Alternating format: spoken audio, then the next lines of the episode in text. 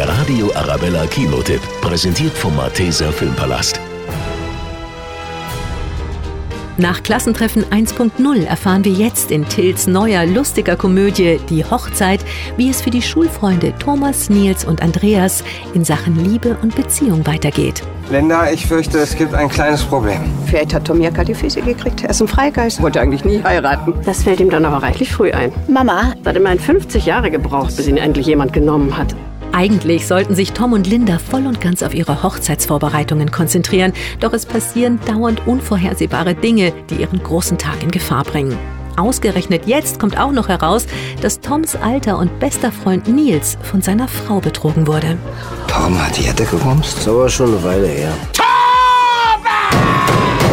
Die ganze Zeit gewusst und hast Nils nichts gesagt? Alter, wenn mein Haus brennt, dann möchte ich ja nicht auch hören, dass gerade jemand meine Katze erschossen hat. Till Schweigers neuer Film Die Hochzeit ist eine lustige Komödie mit tollen Schauspielern, die auf sehr witzige Weise zeigt, dass eine Beziehung auch schon vor dem Eheleben einige Hürden und Tiefen überstehen muss. Und dazu gehört in diesem Fall wohl auch das geplante Hochzeitsgelübde. Linda, ich werde an deiner Seite sein in Armut, Krankheit und Scheitern. In Not und in Kriegszeiten, in Flucht und Vertreibung und in größtem Elend, bis dass der Tod uns erlöst.